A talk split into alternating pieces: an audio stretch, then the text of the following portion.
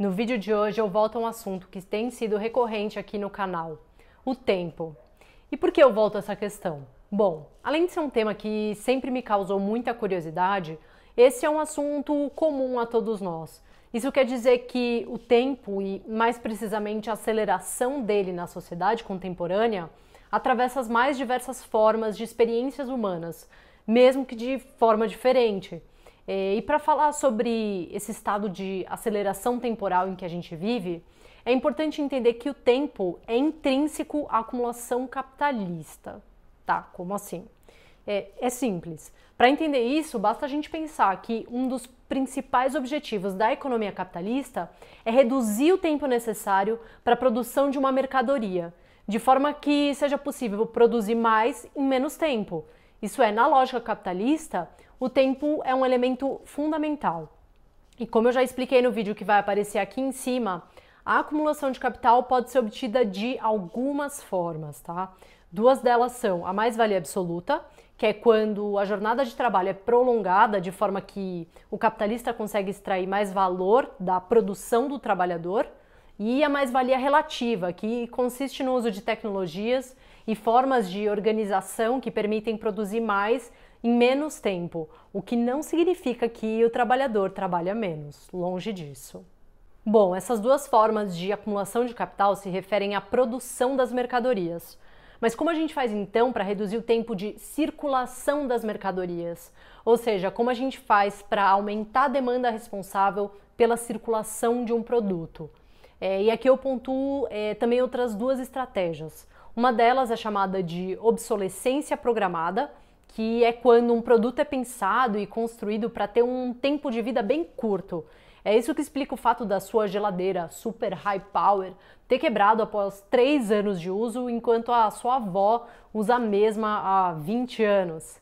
É, tá, e a outra forma de gerar essa demanda é por meio da manipulação dos desejos humanos, um trabalho que é feito principalmente pelo marketing e pela propaganda.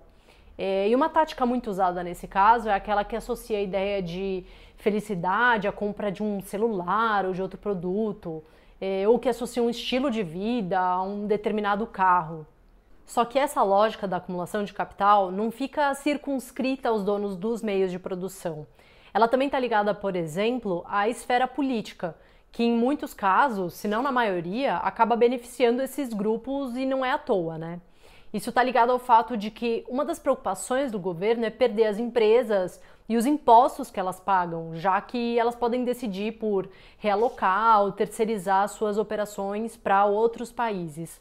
E por isso, muitos políticos acabam implementando políticas que são vantajosas para essas empresas e que viabilizam a exploração da classe trabalhadora, que é um elemento essencial para a acumulação capitalista, tá?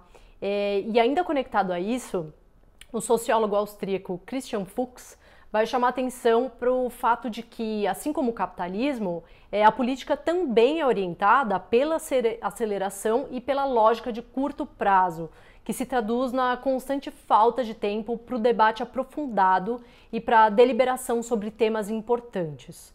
E segundo Fuchs, o que está por trás das tomadas de decisão em tempo recorde é o fato de que os políticos estão mais preocupados em ampliar o seu poder e angariar votos para a eleição seguinte. Então, a gente vê mais uma vez o quão importante é o tempo e a aceleração dele para os interesses do capital e daquilo que está conectado a ele. Um terceiro eixo que também acaba sendo moldado pela aceleração capitalista é a cultura. É, e aqui eu me refiro mais aos nossos costumes e comportamentos, né? E nesse caso, a aceleração cultural exerce uma pressão sobre as pessoas para que elas sejam sempre ativas, iniciem projetos que dificilmente vão ser concluídos por causa da sempre presente falta de tempo. E essa velocidade cultural pode ser vista, por exemplo, é, nas atividades, esportes de alta performance e agilidade, nos fast foods, fast fashions, na consagração de pessoas com habilidades multitarefa, no consumo frenético de eletrônicos e na ideia que a gente precisa estar sempre um passo à frente dos nossos competidores.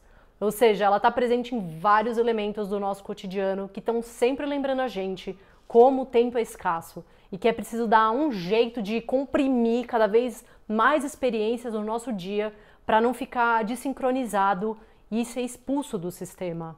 E pode ser que enquanto eu mencionava os exemplos de como a aceleração está presente na nossa rotina, algumas pessoas tenham pensado em movimentos ou propostas que visam exatamente o contrário e estão cada vez mais em voga. É, de fato, nos últimos anos, a gente viu algumas reações a esse movimento de aceleração desenfreada. E algumas dessas respostas foram é, o movimento Slow Food, que tem como objetivo fazer com que a gente aprecie mais as comidas, prestando atenção à qualidade delas é, e também valorizando toda a cadeia de produção. É, também existem hoje práticas de desconexão, programas de detox digital, retiros de meditação para quem quer se isolar da loucura do mundo. É, sobre essas reações ao tempo acelerado do capital, o Fux faz uma crítica muito contundente e que me remete ao feminismo liberal.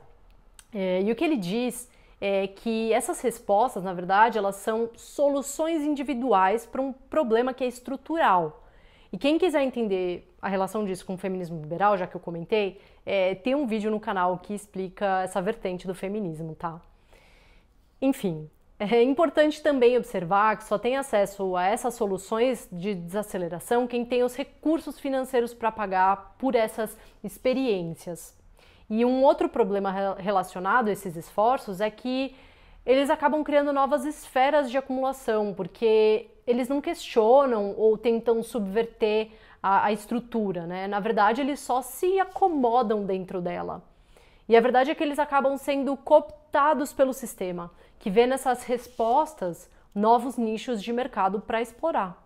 E para finalizar, eu destaco um dos paradoxos fundamentais entre o trabalho e o tempo, que não só o Fuchs comenta, mas também o Istvan Mesaros e outros autores incríveis. É, e a gente enxerga esse paradoxo quando vê que as várias invenções tecnológicas criadas para aumentar a produtividade e liberar o trabalhador de uma carga de trabalho tão intensa acabam causando o um efeito contrário. É, o que tem acontecido é que os trabalhadores têm trabalhado cada vez mais e ganhado cada vez menos. Então, o que o capitalismo acaba fazendo é transformar o tempo no oposto do seu potencial criativo, tornando o trabalho alienado ou seja, é, o tempo do trabalho sob condições capitalistas é um tempo que nos desconecta da vida e das nossas relações sociais, deixando um vazio muito grande. E eu acho que a resposta sobre como acabar com esse movimento de aceleração é meio óbvia, né? Se a gente quer se apropriar do controle do nosso tempo e de tudo que isso abarca, a saída é bem pela esquerda.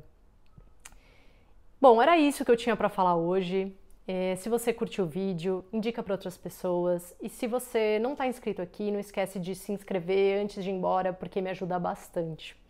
Eu espero te ver aqui na semana que vem de novo. Tchau!